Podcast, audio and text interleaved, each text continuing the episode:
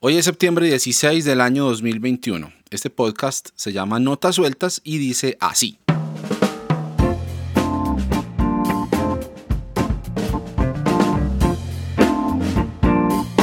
Bueno, aquí comienza el episodio número 47 de Notas Sueltas. Eh, nunca, nunca pensé, o sea, me da risa cada que va a decir que nunca pensé llegar tan lejos, pero es que me molestan con eso. Bueno, está bien. Número 47. Este episodio es un episodio lo más de bueno, ya van a ver por qué. Y bueno, les doy la bienvenida, como de costumbre, me alegra mucho que estén aquí. Si están tomándose algo, un cafecito, un tecito, una cerveza, su bebida de preferencia, o bueno, si están manejando, haciendo ejercicio, lavando los platos, cualquier otra actividad. Eh, qué bueno Qué bueno que están por aquí escuchando, de verdad me alegra mucho y bueno, espero que lo disfruten, claro que sí. No les voy a hacer anuncios parroquiales hoy, porque por allá me dijeron el otro día, no, es que se demora mucho para empezar, entonces bueno, empecemos de una vez pues para que nos rinda. Los anuncios parroquiales solamente para Patreons hoy. eh, y vamos a hablar de dispensacionalismo. Varias veces he mencionado el término aquí en el podcast y puede que para algunos de los que escuchen eh, sea algo que encuentren familiar. De pronto no el tecnicismo, pues, pero sí la idea general. Entonces voy a hacer dos cosas. La primera es un recorrido sobre qué es propiamente el dispensacionalismo, de dónde viene, qué propone, qué trata de resolver. Todo esto como siempre desde mi experiencia subjetiva, no soy pues un experto ni teólogo, ya por ahí seguramente si les interesa el tema más a fondo pueden encontrar recursos en línea para indagar. Y la segunda cosa que espero hacer con el episodio de hoy es contarles qué gané personalmente al decirle adiós para siempre al dispensacionalismo porque ya hemos hablado un montón en otros episodios acerca de cómo nuestro acercamiento a leer y entender la Biblia y cómo afrontar la espiritualidad, etcétera, tiene mucho, mucho, mucho que ver con el modelo o la estructura que nos han enseñado para la interpretación de lo que leemos y, claro, de lo que aplicamos Y en, mi caso, ese modelo, esa estructura fue el dispensacionalismo. Entonces, para hablar de dispensacionalismo, eh, qué palabra tan larga, hermano.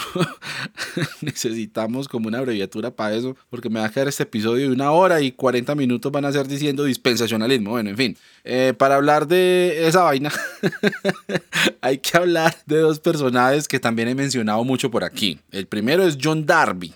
Este señor fue un sacerdote anglicano en Irlanda en el siglo XIX. A ver, nació en 1800, sí, siglo XIX. El hombre aparece vinculado con dos grandes cosas en la historia del cristianismo, el dispensacionalismo y los hermanos de Plymouth, la rama del protestantismo donde yo nací y crecí. Y pues básicamente lo que pasó con Darby es que se separó del anglicanismo, eso de salirse de una iglesia que es tan mal visto cuando lo hace uno, pero también visto cuando lo hace un santo varón de Dios, ¿cierto?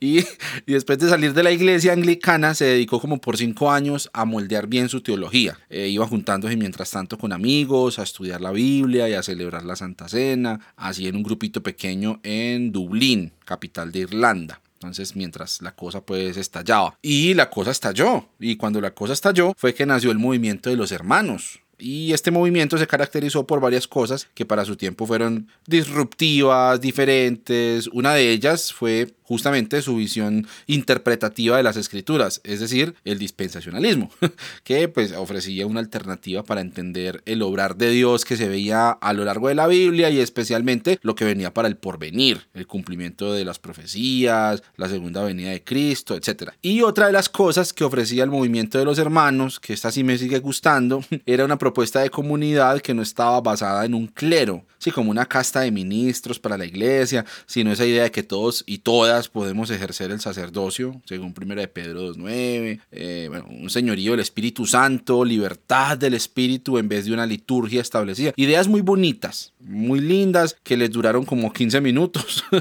porque después eso estaban pues arrancando de los pelos en unas disputas de poder y todas pendejas, razón por la cual, entre otras cosas, hay decenas de divisiones de los hermanos en todo el mundo, casi que en cada iglesia de los hermanos hay un contador que dice, llevamos tres días sin divisiones, una cosa así. Eh, ah, bueno, otra cosa interesante sobre Darby es que a pesar de su trasfondo anglicano, abrazó pues todas las ideas calvinistas con respecto a la salvación. Entonces todo eso de sustitución penal, predestinación divina, un remix bien interesante, ¿no? Y, aquí me acuerdo también de una anécdota sobre Darby y es que cuando inventaron el telégrafo, el hombre pues puso el grito en el cielo que eso era una señal del fin de los tiempos, un invento de Caín, un presagio de, del Armagedón. Eh, bueno, fundamentalista satanizando la tecnología.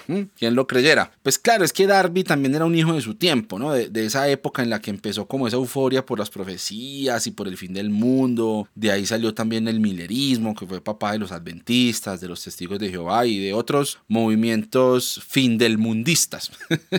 Ese término me lo acabo de inventar yo, no lo van a googlear. Entonces Darby empieza su movimiento y empieza a difundir lo que será su legado en la teología. ¿Cierto? Todo lo de las dispensaciones, el rapto secreto antes de la tribulación y esas ideas sobre la administración de la iglesia. Y entonces eso se empieza a expandir por Inglaterra, por Irlanda, por Francia y bueno, empiezan a formarse asambleas de los hermanos y en los años 60 del siglo XIX llega a Estados Unidos, 1860 y pico por ahí. Y como en Estados Unidos sí saben para qué es que sirven las cosas, o sea, para sacarles plata, entonces ahí sí se vuelve un boom esto de la teología dispensacional Sí, lo, lo, lo, eclesiástico realmente no, pero la propuesta teológica sí gustó mucho. Y entonces aparece el segundo personaje importante en esta historia y es este señor Cyrus Schofield. C.I. Schofield es la abreviatura de su nombre. Este man Scofield es famoso en la historia del evangelicalismo por una edición de la Biblia con anotaciones suyas, así como estilo Biblia de estudio, ¿no? que, que se publicó por primera vez en 1909 y se convirtió en un hit de ventas en varios idiomas, no solamente en el mundo angloparlante. Es más, esa fue la Biblia que yo le conocí a mi papá y la verdad pues era muy divertido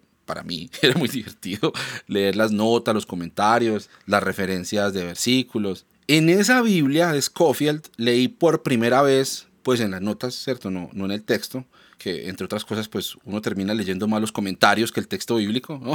Vea usted. Eh, ahí leí por primera vez cosas que luego yo descubrí que eran muy populares en los círculos evangélicos. Por ejemplo, esa asociación entre Isaías 14, Ezequiel 28 y la historia de origen del diablo, ¿no? Ah, o también la teoría del gap, ¿cierto? De, un periodo indeterminado de tiempo ahí entre Génesis 1.1 y Génesis 1.2. Entonces, en la nota decía que eh, entre ese en el principio y el versículo 2, la tierra llegó a estar desordenada y vacía, ahí se meten las eras geológicas, los dinosaurios, el meteorito, la caída de Satanás, todo, como una primera creación que, que se echó a perder y entonces ahí sí Dios volvió a hacer todo en seis días. Una belleza. Eh, entonces, bueno, esa Biblia editada por Scofield incluyó todas las ideas del dispensacionalismo de Darby. Incluso le refinó algunas cosas, pero en esencia se acogió como a toda esa escatología de los hermanos de Plymouth. Y cuando se volvió tan popular, pues esas ideas se regaron por todo lado. Y luego eso cayó en manos del seminario de Dallas y de Tim LaHaye. Y bueno, y tenemos todo ese evangelicalismo sionista gringo y la saga de Dejados Atrás. Y bueno, lo, demás ya lo hemos sufrido todos en carne propia, ¿no? Bueno, y de Scofield también hay como un panfletico, un, libro corto que yo conocí como Estudio Bíblico a Distancia de la Casa Bautista de Publicaciones, se llamaba Emmaus, y el libro se llama Trazando bien la palabra de verdad, un versículo por ahí en 1 Timoteo 2 que dice, procura presentarte como obrero, aprobado,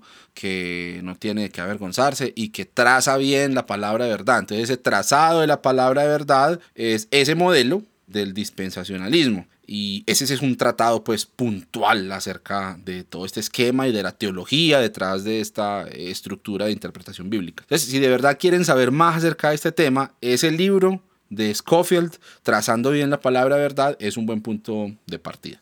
Pero bueno, entonces hablemos bien de qué es lo que plantea el dispensacionalismo. Este modelo consiste básicamente en identificar unos periodos de tiempo en los cuales los planes de Dios con la humanidad se van administrando o dispensando de cierta manera con ciertas cláusulas particulares. Entonces, estos periodos de tiempo son llamados dispensaciones y uno puede reconocerlos porque inician con un pacto y terminan con un juicio. Esa es la idea central. Entonces, Dios le entrega al hombre un pacto, un contrato para ser mayordomo de, su creación y el hombre la embarra y entonces Dios hace borrón y cuenta nueva. Y ahí vamos de dispensación en dispensación, sabiendo que el hombre siempre va a fracasar irremediablemente, y eso lo dice literalmente cuando uno lee acerca de las dispensaciones, ¿no? El hombre es un fracaso, hasta que Dios mismo le dice, venga a ver para acá, que me toca administrar a mí, y ahí sí se resuelve el problema para la eternidad. Esa es una cosa interesante del dispensacionalismo, que, que es un patrón así todo redondito como nos gusta a nosotros. El diagrama con el que a mí me enseñaban y luego yo enseñé para vergüenza mía lo digo, el dispensacionalismo empieza y termina con la mitad de un círculo que se llama eternidad. Entonces a la izquierda está medio circulito que entra a la escena que se llama eternidad y a la derecha en el otro extremo está otra mitad de otro circulito que va saliendo de la escena que se llama eternidad con su respectivo versículo de apoyo, claro, ¿cierto? Desde la eternidad hasta la eternidad, tú eres Dios, Salmo 92, eh, pero claro, porque todo tiene que ser muy bíblico. Y ahí en la mitad está nuestra historia humana, 7000 años de historia humana repartidos en siete dispensaciones. El 7 es otro patrón que se va a repetir mucho en esto del dispensacionalismo. Entonces, el número de la perfección divina. Siete días de la creación, siete fiestas de Jehová en Levítico, eh, bueno, claro, 70 semanas proféticas de Daniel, o sea, 7 por 10. Ah, bueno, las siete parábolas de Jesús en Mateo 13 y en Apocalipsis se, se desborda de siete. Siete mensajes a las iglesias, siete sellos, siete trompetas, siete copas de la ira, eh, siete montañas donde está sentada la gran ramera. Entonces, claro, no podían ser seis dispensaciones ni ocho dispensaciones, tenían que ser siete también. ahorita vamos a hacer zoom en eso de las 70 semanas de Daniel, que también son clave pues para todo este cuento. Eh, yo me estoy sintiendo muy raro. Dios mío, es que esta es la primera vez que yo hablo de todo esto, pues desde que me di cuenta que eso era una payasada. Entonces, es fuerte, es fuerte, pero bueno, sigamos. Entonces, ¿cuáles son las siete dispensaciones? Eso pues seguramente van a preguntar ustedes, al menos los que no se han dormido para estas alturas del episodio. Entonces, bueno, algunos hablan de otras dispensaciones y hay otros mm, como variaciones de este modelo dispensacional, pero el original, original plimutiano de Darby Scofield tiene estas siete dispensaciones. La inocencia, que va desde la creación del hombre hasta la caída, como dos días prácticamente. Luego la conciencia que va desde la expulsión de Adán y Eva del jardín del Edén hasta el diluvio. Acuérdense que empiezan con un pacto y terminan con un juicio. ¿Cierto? Entonces ahí va eh, el juicio de la expulsión del hombre, de Adán y Eva, del jardín del Edén, y luego el juicio del diluvio. Ahí van ya dos dispensaciones. Entonces la tercera es la dispensación del gobierno humano que empieza con el pacto que Dios hace con Noé cuando salen del arca después del diluvio y termina en la torre de Babel, ese es el juicio, ¿no? la confusión de las lenguas. Entonces luego viene la dispensación de la promesa, que básicamente cubre toda la historia de los patriarcas, empezando por el pacto de Génesis 12 entre Dios y Abraham, bueno, Abraham en ese entonces, y termina con la salida de Israel de la esclavitud en Egipto, que es el juicio de las diez plagas sobre el faraón y bueno, todo eso. Ah, ahí van entonces cuatro dispensaciones, ahí embutidas pues como las primeras 40 páginas de la Biblia. Eh, la siguiente es la dispensación de la ley, empieza con el pacto del monte Sinaí y termina con el juicio sobre Cristo en la cruz, el juicio por nuestros pecados. ¿Listo? Y ahí empieza la dispensación en la que estamos actualmente, la dispensación de la gracia, que empieza con el nuevo pacto de Dios con la iglesia y se terminará con el juicio de la tribulación. Que ahí es necesario mencionar también que otro de los ejes del dispensacionalismo es una diferencia radical entre cómo se entiende el reino de Dios en el Antiguo Testamento, especialmente en la dispensación de la ley, y el reino de Dios manifestado en la iglesia durante la dispensación de la gracia. Hay una discontinuidad que es importante para entender bien el modelo. Pero a eso vamos a volver más adelante. Esto está muy ñoño, pero lo siento, estoy tratando de explicarlo lo más rápido posible. Y bueno, la, la última dispensación es el milenio, que es donde Jesús va a reinar por mil años, ni un minuto más, ni un minuto menos. y esa dispensación se termina ya con el juicio final, el gran trono blanco, para terminar con toda la historia del gran fracaso humano y darle paso a la eternidad. Ah, bueno, ¿cómo la ven? Este a grandes rasgos el modelo dispensacionalista, que, es muy lindo, muy simétrico, muy de 7 en 7, hasta que uno se pone a pensarlo mejor. Pero pues bueno, es que eso de pensarlo mejor básicamente está prohibido en el movimiento de los hermanos porque la razón humana se equivoca, pero la palabra de Dios, interpretada por Darby, claro, y editada por Scofield, jamás. No, ¿cómo le ocurre? Eh, bueno, creo que vale la pena terminar esta explicación haciéndole zoom a un par de cosas. Una es que obviamente este modelo está basado 100% en una lectura literalista de la Biblia. O sea, donde dice 430 años son exactamente 430 años, no le busque, ¿cierto? Los años que duró Israel en Egipto, por ejemplo. Esto es importante porque así el modelo se cierra en un número de años redondito, 7000. Y aquí hay que mencionar un antecedente importante de esto de hacer cuentas con las fechas y con la cronología bíblica y es el arzobispo de Asher. Este señor agarró la Biblia y empezó a hacer unas cuentas, eso fue en 1650 eh, que vivió el arzobispo de Asher, y se basó en las edades de los patriarcas, ¿no? las genealogías y toda la cronología pues, que se encuentra en las historias bíblicas, desde el origen del mundo, desde Génesis 1, y le dio el cálculo que el mundo fue creado el sábado 22 de octubre del 4004 antes de Cristo por la tardecita. Y esto no es chiste, a las 6 de la tarde, o sea, le puso hora y todo. Eh, vea, pues entre otras cosas ya casi el aniversario del mundo. Va a haber que hacer un live para celebrarlo. Bueno, no solamente eso, sino que también, entonces resulta que Adán y Eva fueron expulsados del Edén el lunes 10 de noviembre. Esta gente no duró pero nada en el paraíso, o sea, no alcanzaron a cotizar sino como, ¿qué? Tres semanas de pensión. bueno, por eso ve que les tocó después con el sudor de la frente. Eh, en fin, así sucesivamente. Entonces el diluvio se terminó el miércoles 5 de mayo del 2348 a.C. Entonces eso pasó porque este man empezó a echar de para atrás con esas fechas del Génesis y esos fueron los cálculos que le dieron. Una belleza. No, y lo más divertido del asunto es que eso fue un plan publicitario del rey Enrique VIII porque en esa época estaba pues el bochinche, la, la, pelea entre Inglaterra y Roma, entonces la idea era demostrar que la monarquía inglesa venía como descendencia directa de Seth, el hijo de Adán, hasta el rey Enrique. ah, sí, la iglesia de Roma viene de Pedro, ah, pues la de nosotros viene de Adán, in your face. Esto, ay no, estos cristianos, qué pena nosotros a lo bien. yo de corazón ofrezco disculpas a los ateos que han tenido que aguantarnos tanto tiempo. Eh, bueno, esto no tiene mucho que ver con lo del dispensacionalismo, pero al final, no, no, al final sí, porque entonces con unos cálculos parecidos resulta que fueron más o menos 4.000 años desde la creación hasta Jesús, o sea, las primeras cinco dispensaciones. Así que con los 2000 más o menos que van de la dispensación de la iglesia, ya más o menos son 6000 y faltan los mil de milenio para que cuadren redondito los siete mil, así como en los siete días de la creación. O sea que Cristo ya viene. yo no sé, yo no sé qué van a hacer cuando lleguemos al 2060, 2070, porque ahí pues ya se va a empezar a descuadrar lo de la venida de Jesús para ajustar esos 7000. Pero bueno, en el 2070 también pues con el cambio climático y con estas derechas neoliberales por las que ustedes votan gobernando el planeta, pues vamos a tener problemas más graves de los cuales preocuparnos. Entonces, bueno, sí, sin literalismo no hay dispensacionalismo, pues porque las palabras que Dios le dijo a Noé o a Abraham o a Moisés tienen que haber sido exactas y en esas fechas exactas y con personajes históricos en los lugares precisos que dice el relato bíblico. Porque claro, se necesita todo eso para marcar el inicio y el final de las dispensaciones. Bueno, lo otro es lo de la escatología. Así con esa precisión quirúrgica con la que Dios ha trazado los tiempos a lo largo de las primeras dispensaciones, así también va a ser con el final de los tiempos, porque Dios es un Dios de orden. Y la clave está en Israel. De la higuera aprended la parábola, ¿no? Por eso es que entre los evangélicos se dice tanto este dicho de Israel es el reloj profético de Dios. Ahí es que toca mirar las profecías de Daniel. Entonces, este loco tuvo una visión, Daniel, ¿cierto? Eso está en Daniel 9, donde le explicaron que el tiempo que quedaba para que se acabara todo y se cumplieran los planes de Dios a totalidad eran 70 semanas siete semanas para reedificar la ciudad de Jerusalén y el templo que estaba destruido en el momento pues histórico donde está enmarcado ese relato y 62 semanas después de eso para que se matara el Mesías. O sea, 69. Entonces, esto se entiende como semanas de años, ¿no? Semanas proféticas que llaman. Entonces, una semana es igual a siete años en esa profecía. Esa es la tabla de conversión. Entonces, es decir, que 49 años después de la fecha de escribirse la profecía de Daniel, se debía reconstruir Jerusalén y el templo. Y eso se cumplió, claro. ¿Cómo lo sabemos? Pues porque la fecha de reconstrucción efectivamente nos da 49 años después. ¿Y cómo lo sabemos? Pues porque le pusimos a Daniel una fecha de escritura de 49 años antes de la reconstrucción.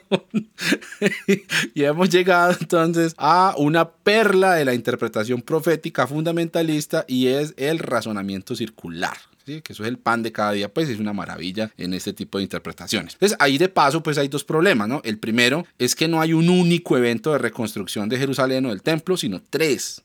Al menos, eso está en los mismos textos bíblicos. Está la excursión de Zorobabel, luego la de Nehemías como para reconstruir el muro y eso, y luego la de Esdras para reorganizar el culto y todo el sistema litúrgico del templo. Ahí nos encontramos con cuál fecha puede ser esa de la séptima semana de Daniel, cuál de los tres. Pero entonces también viene el segundo problema, que es más grave, y es que el libro de Daniel, según las investigaciones más recientes, está datado en el siglo segundo antes de Cristo. O sea, ahí no caben 69 semanas proféticas, pues ni a palo, ¿no? 483 años, ¿no? No caben en dos siglos. Entonces, ah, pero es que esa fecha no puede ser la de Daniel, eso es invento de los teólogos liberales para desprestigiar la profecía y la palabra de Dios. Eso no es invento, o sea, eso se puede saber con métodos muy confiables de fechado, que, ¿no? Que se aplican a cualquier documento histórico antiguo, no solamente a los manuscritos bíblicos. Em, además, casi que el único argumento para la fecha que se sostiene en los círculos conservadores es que tiene que ser alrededor del año 483 a.C. ¿Cómo lo sabemos? Pues para que se cumplan 69 semanas hasta la venida del Mesías y volvemos al razonamiento circular. Ah, en fin, entonces la historia de Jesús, la venida del Mesías, su sacrificio, cierra esas 69 semanas de las 70 semanas proféticas que aparecen en Daniel. ¿Y qué pasa entonces con las semanas 70 o 7 años que faltan? ¿Qué pasó? Ah, bueno, aquí es donde aparece la magia. Oh, pues, cuando Israel rechazó a Jesús como rey, separó el reloj de Dios. Y bueno, ahí se abrió entonces la puerta de la gracia para los gentiles, eh, o sea, todos los pueblos que no eran Israel, y eso resuelve el problema de qué pasó con la gente que era de otros pueblos antes de la venida de Cristo, que es una pregunta que aparece, ¿no? ¿Se salvan? No, se jodieron por no haber nacido en la dispensación de la gracia, sorry. es más, los que no fueron alcanzados por el cristianismo de Occidente, por ejemplo, los nativos de América antes de la conquista española, ¿no? Se jodieron también por haber nacido en la dispensación de la gracia, pero no en Europa, sorry. Porque pues que eso, eso de la gracia, así como pues tan gracia, gracia, gracia, tampoco es que sea. No, pues, no vayan a creer pues que eso es gracia, es gracia. ¿no? Tiene también ahí sus términos y condiciones. Um, pero entonces, ¿cómo se salvaban los de las dispensaciones antes de Cristo? Una cosa que yo preguntaba mucho, pues creyendo en Cristo. Pero ¿cómo va Cristo si todavía no había venido? Ah, pues tenían que creer que Cristo iba a venir. ¿Ok? ¿Alguna otra pregunta? Podemos continuar. Entonces, pilla pues, el reloj de Dios ha estado detenido todo este tiempo. Israel fue dispersada por todas las naciones después de la destrucción de Jerusalén en el año 70 después de Cristo, hasta que en 1948 surge el Estado de Israel. Eso fue después de la Segunda Guerra Mundial, ¿cierto? Hitler, el holocausto, todo eso estaba claramente en la Biblia para algunos. Eh, obvio, estaba claramente después de que pasó, pues a nadie le ocurrió advertirle a los 6 millones de judíos asesinados que eso estaba en la Biblia para que se hubieran protegido, pero bueno, daños colaterales del plan perfecto de Dios, ¿cierto? Él sabe cómo hace sus cosas. Ya dejen de interrumpir.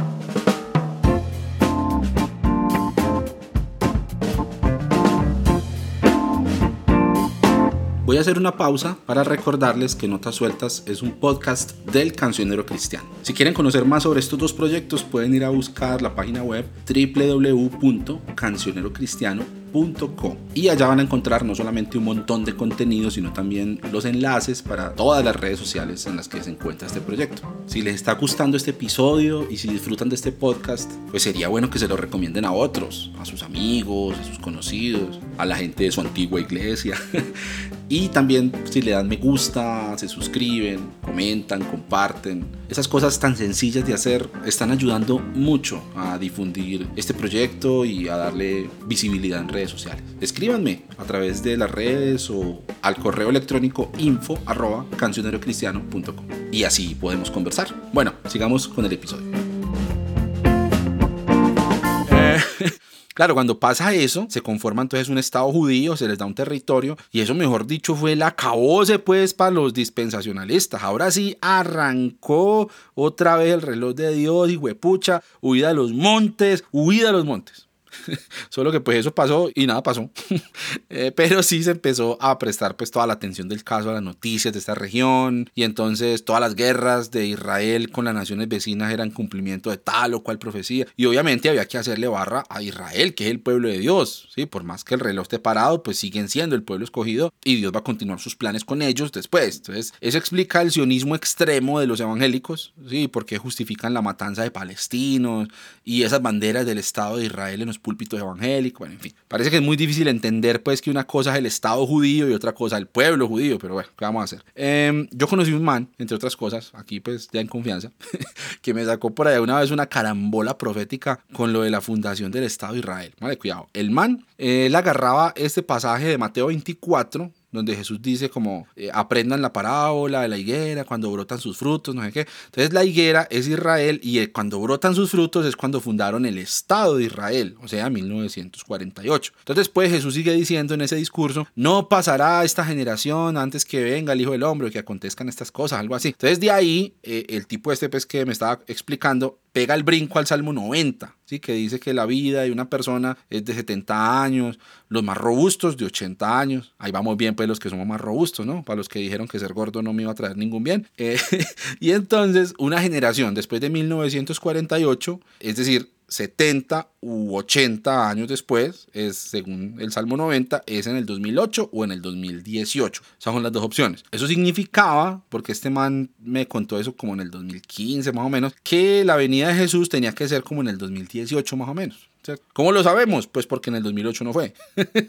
y bueno, entonces, bueno, quién sabe qué habrá pasado con este loco, porque según esas cuentas estamos en el 2021, o sea, como en la quinta trompeta, más o menos, ¿no? Que eso explica el coronavirus, ¿cierto? De eso es broma, estoy jodiendo, ¿verdad?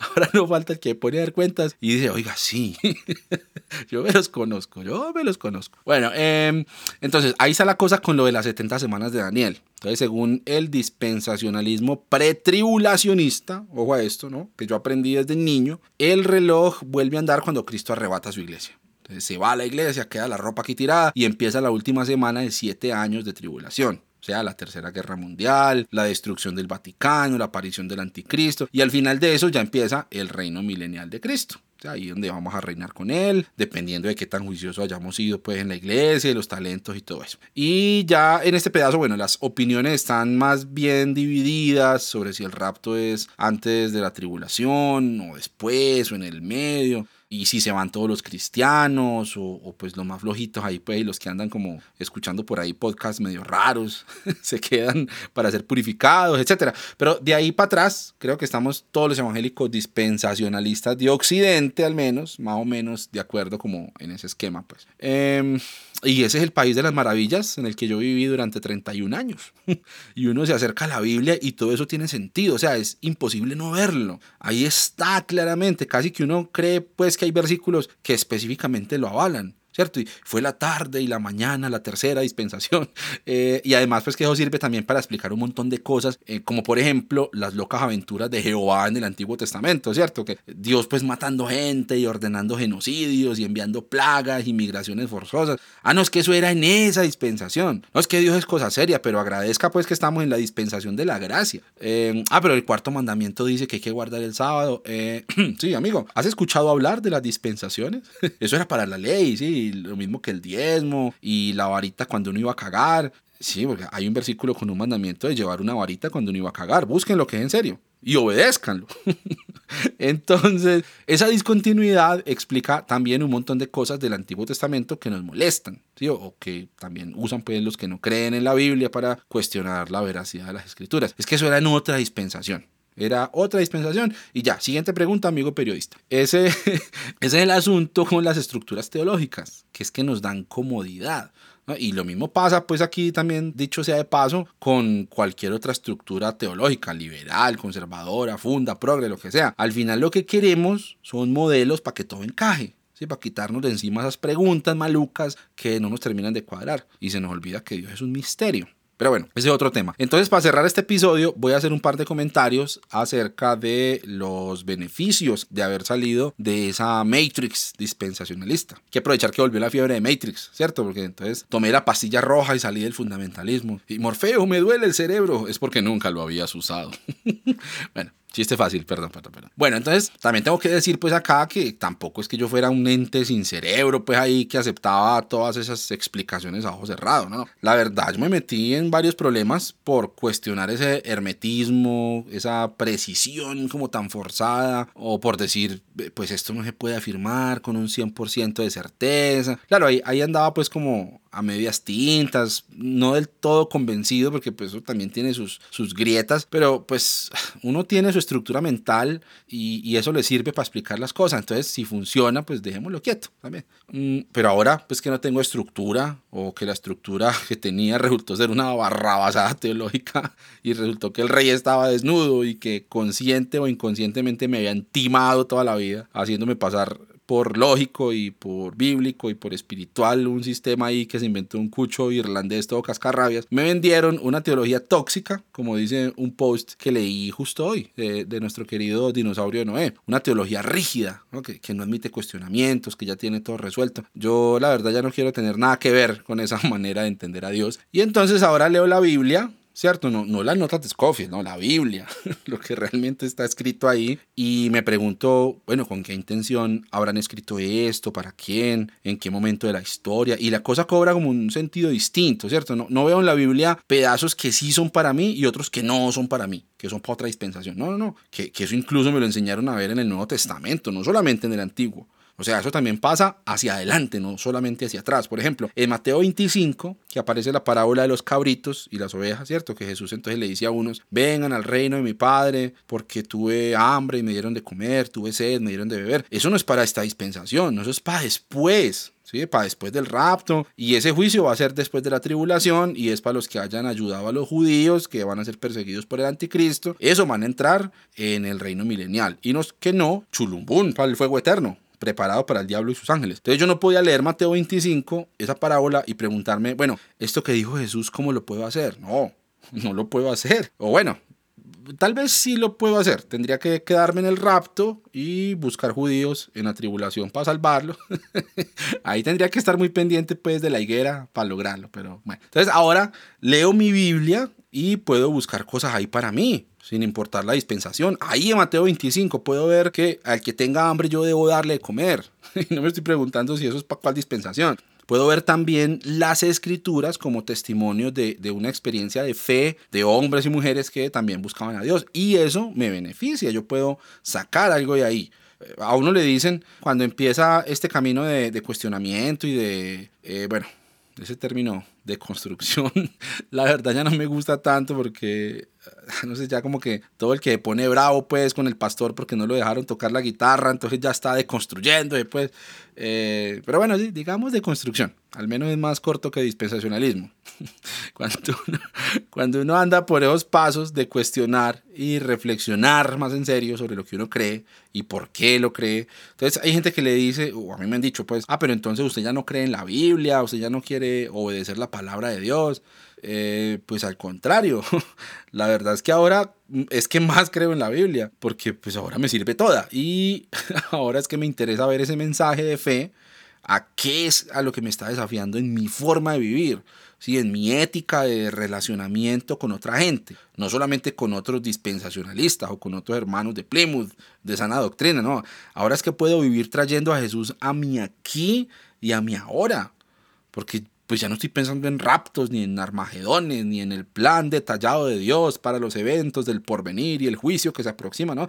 Dejé de ver la Biblia como un plano del futuro, como una bola de cristal y empecé a verla como un mensaje relevante para lo que está pasándome a mí ahora, y no solamente a mí, pues a mi barrio, a mi ciudad, a mi comunidad, a mi país. Eh, ¿No les parece una maravilla esto? O sea, cuando yo era dispensacionalista, las siete cartas de Apocalipsis eran un trazado exacto de la historia de la iglesia desde la iglesia de Éfeso, en la época de los apóstoles, que perdió poco a poco su primer amor, luego la iglesia de Esmirna, perseguida bajo 10 emperadores y se mantuvo fiel. Eso de 10 emperadores, pues lo sacan de que porque tendrás tribulación por 10 días, nadie se pone a contar si de verdad fueron 10 emperadores, pero bueno. Eh, la iglesia de Pérgamo, ¿cierto? Que significa enteramente casada y representa la unión de la iglesia con el imperio. Ah, ¿Cuál sigue? La iglesia de Tiatira, Tiatira, la iglesia papal, que tolera a esa mujer Jezabel. si ven, todo redondito, todo cuadra perfecto, todo es profético, todo se cumple, hasta llegar a la iglesia de la Odisea, ¿cierto? La iglesia muerta de los últimos tiempos, que se la pasa en TikTok y defendiendo homosexuales. Entonces uno lee esos dos capítulos de Apocalipsis y no se pregunta, ve, ¿y esto para qué me sirve? No, uno quiere demostrar la precisión profética de esos siete mensajes para ver más o menos cuánto falta para la venida de Jesús. Es una obsesión toda rara. Mateo 13, otro ejemplo, aquí me acabo de acordar. Igual, la misma lógica. Siete parábolas en las que se dibuja la historia de la iglesia. Eh, incluso hay un paralelismo pues ahí que le buscan a las siete parábolas y las siete iglesias de Apocalipsis. Entonces, eh, sí, yo estaba en una secta muy brava, lo sé, perdón. Entonces, hace, hace un par de meses vi este video maravilloso de mi amiga Milena, Pandereta Millennial, se llama el canal, sobre la semilla de mostaza. Un mensaje precioso. Yo les voy a pedir que vayan a verlo si no lo han hecho porque es hermoso. Ahí les dejo el link. Ah, les cuento pues que a mí ese mensaje me cambió un montón de cosas. Me aclaró para dónde quería yo que se fuera mi vida de fe. Mejor dicho, un mensaje transformador. Pero pues eso siempre estaba en la Biblia. ¿Cuál es el misterio pues? la cosa es que yo leía esa parábola y no veía un mensaje de Jesús para enseñarme a mí a ser una mejor persona. No, yo veía una imagen de la iglesia que se alió con el Estado y pervirtió su propósito, porque esa es la tercera parábola en Mateo 13, o sea que es la tercera iglesia, que es la de Pérgamo, que es enteramente casada. Entonces, la semilla de mostaza debía ser una planta pequeña, si ese era el propósito de Dios original con la iglesia, y se convirtió en un gran árbol, una monstruosidad, una iglesia enorme, claro, solo de nombre, eh, porque los pájaros venían, eh, ¿cómo es que dice? Hacían nido en sus ramas, algo así. Y claramente los pájaros representan los juicios de Dios sobre la maldad. Parce, 31 años de mi vida desperdiciando esa parábola por estar creyendo esas cosas raras. y cuando. Y, ahí me sale, bueno.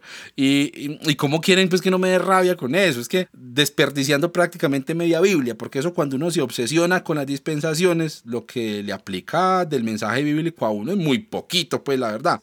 Ah, bueno, alguien puede decir, ah, pero eso sí es culpa suya, hermano, porque usted podía hacer todo lo que está diciendo que es ahora, eh, pero sin necesidad de volverse un hereje.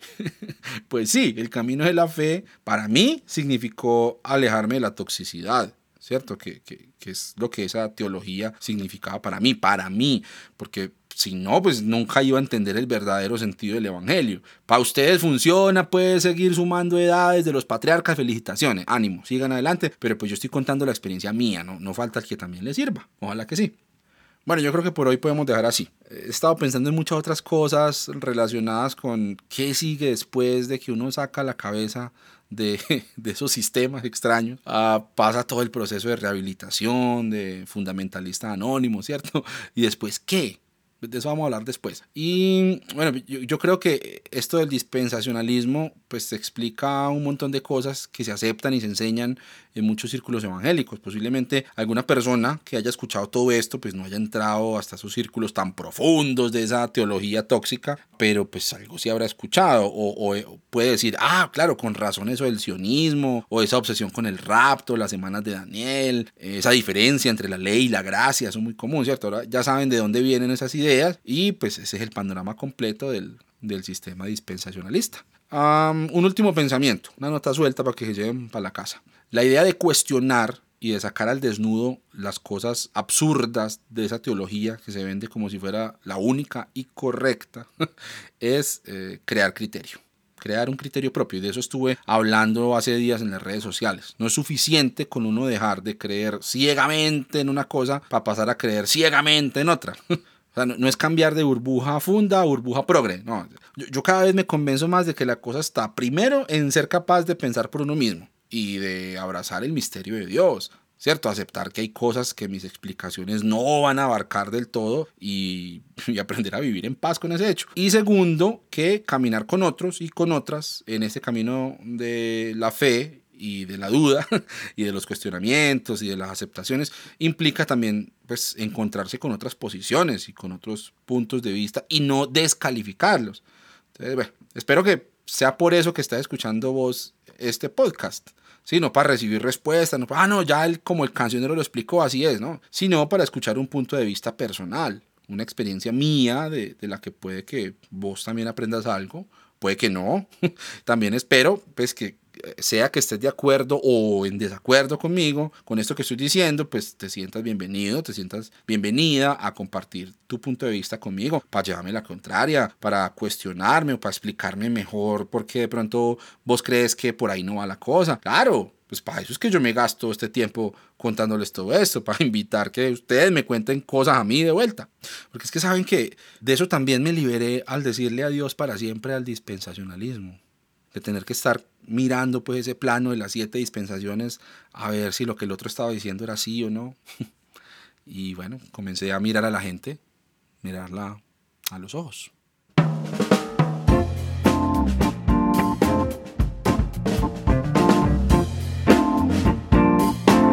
Muchas gracias por unirse a la conversación en Notas Sueltas. Recuerden que si quieren conocer más sobre este proyecto y sobre todo el contenido que tiene Cancionero Cristiano, pueden ir a la página web www.cancionerocristiano.com. Y también recuerden que le ayudan mucho a este proyecto si le dan me gusta, se suscriben, comentan, comparten este contenido. Son cosas muy sencillas pero que le ayudan a dar visibilidad a este proyecto y que llegue a más gente. Mi nombre es Abner Trejo, les envío un saludo desde Medellín, Colombia y los espero en el próximo episodio.